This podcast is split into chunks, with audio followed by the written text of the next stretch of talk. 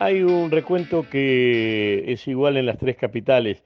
En la capital de los de abajo, que es Miami, en la capital mm, del mundo, según ciertos eh, elementos icónicos, que es Nueva York, y la capital de Estados Unidos, que es Washington. En los tres lugares, las tareas, em, digámoslo así, las tareas más difíciles de resolver para el municipio y para el hogar, las hacen mm, los venidos de algún lado. Hace muchos años que esto sucede. Eh, hay algunas diferencias, eh, muchísimos, no muchos, muchísimos cubanos en la zona de Miami, muchos cubanos y centroamericanos en la zona mm, de Nueva York, pero en la zona de Nueva York se mezclan con los pakistaníes, con los afganos o afganistanos, eh, con los hindúes, se mezclan eh, e inclusive todavía hay una, una migración, una inmigración oriental importante. Y bueno, los latinos siguen teniendo prevalencia. Ya allí más del 60% de los habitantes de estas dos ciudades tienen alguna relación, tienen alguna relación con el castellano. En eh, Washington, que es la tercera ciudad, la capital de Estados Unidos, realmente los trabajos más eh, difíciles también los realizan los inmigrantes, pero eh, hay menos cubanos, menos cubanos, acaso por el frío, y más eh, cercanos, esto es, bueno, ecuatorianos y de hecho puertorriqueños y dominicanos en mucha cantidad.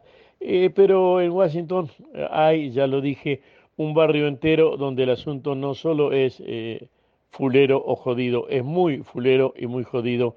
Y de eso nadie reclama. Eh, está allá, es un barrio donde hay tres muertes por noche y a nadie le importa, porque a nadie le importan las muertes, eh, si son violentas, como si fuese un estilo eh, del viejo oeste para resolver el tema. No es así en el resto de la ciudad, donde si haces algún delito, si haces algún delito de índole federal, Agarrate Catalina, que no es fácil salir. Un beso en la frente. Andrés es uno, es cualquiera, es cualquiera de nosotros, inclusive. Andrés, eh, fijémoslo para dar un sitio, nacido en Ecuador. Y digamos lo que corresponde. Hace 40 años, un día, casualidad, fue hasta la embajada, acompañaba a alguien, esto es rigurosamente así, pasó él también, eh, era joven, era bien joven, y lo llamaron, le dijeron siéntese y le dieron una beca de, perdón, una beca, una visa de entrada por seis años.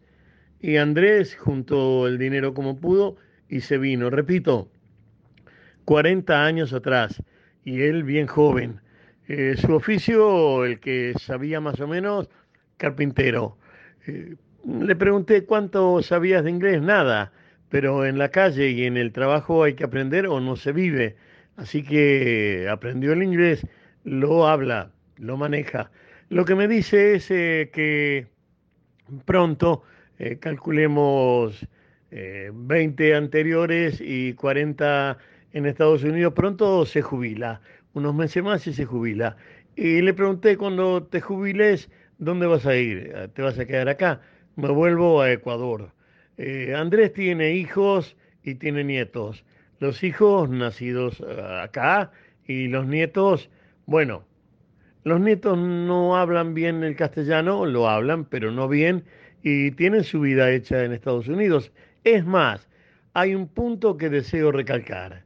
Mm, contaba Andrés que a su hijo le dijo, apenas tuvo el primer varón, el primer nieto, hagamos la cuenta de ahorro para la universidad. ¿Sabe de qué estoy hablando? 10 dólares por mes desde que nació. El nieto de Andrés. Y el nieto de Andrés tiene paga en la universidad. ¿Por qué? Atención, atención, atención. La universidad es paga. Y ese hijo de inmigrante eh, va, nieto de inmigrante que de casualidad vino de Ecuador hacia acá, ha ido y ha vuelto a Ecuador muchas veces.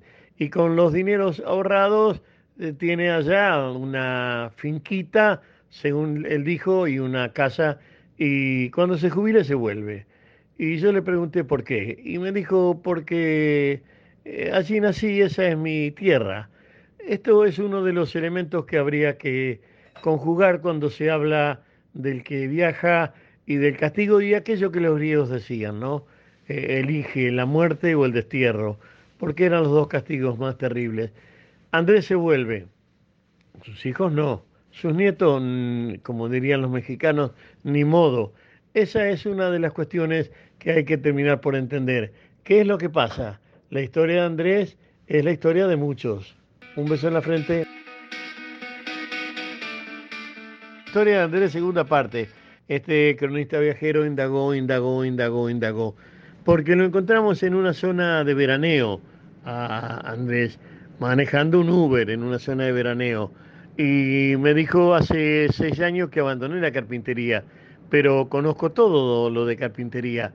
Las casas en esa zona de veraneo llamada Los Hampton, que termina en Montó y tiene a Southampton como uno de sus ejes.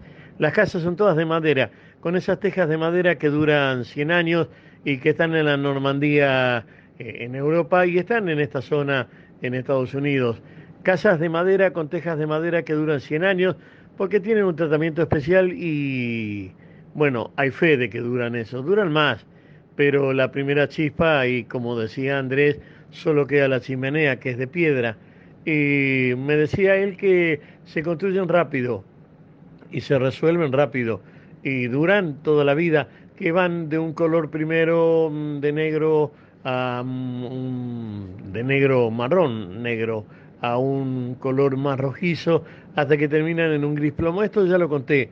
Lo que debo contar es que ponerlas es una tarea que ocupa mucho tiempo, eh, pero que es muy rápida y que esas casas se resuelven rápidamente y que toda la zona, toda la zona que por otra parte en invierno se cubre de nieve, toda esa zona está hecha con casas de madera.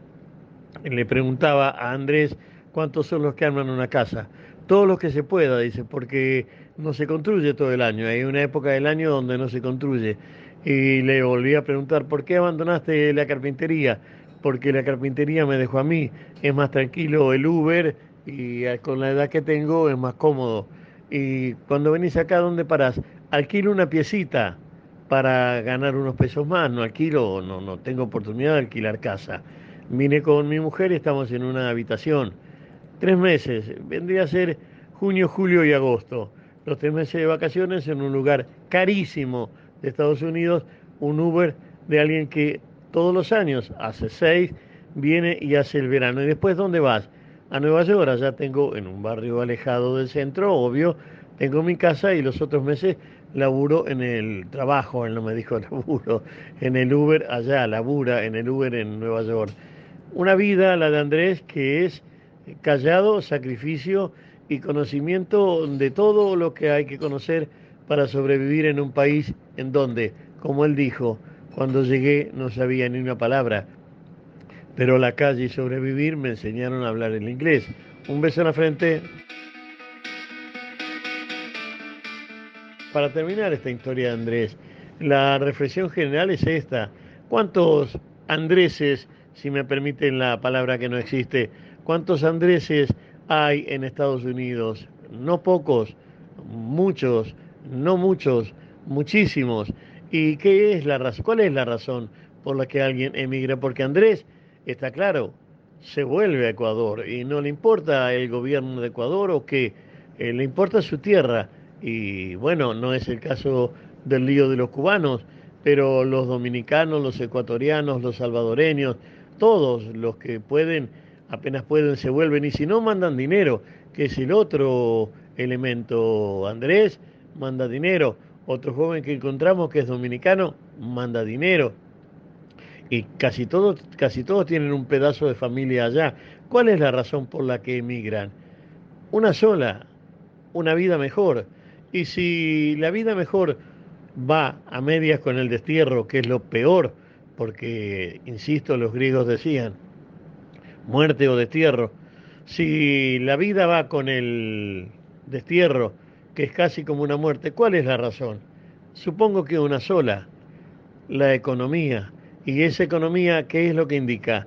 Que los de abajo, porque insisto, no olvidemos, Miami es la capital de los de abajo, Nueva York es la capital del mundo y Washington la capital de Estados Unidos. Y en los tres lugares, los de abajo, como dije, hacen las tareas que ya casi nadie en Yanquilandia eh, prefiere resolver, aun cuando, insisto, personal doméstico, 16 dólares la hora. Eh, saque la cuenta, si usted trabaja 5 horas por día de empleado doméstico, eh, lo que junta 5 por 6, 30 80 dólares por día, 10 eh, días, 800 dólares como empleado doméstico. ¿Qué hace con 800 dólares? Muy poco, muy poco. ¿Qué hace con 1.600? Una habitación y la comida. Y el resto, pasado esos 1.600, para mandar a donde sea. Donde sea es donde estaba la vida que ya no valía y sin embargo era la única que uno quería. Un beso en la frente.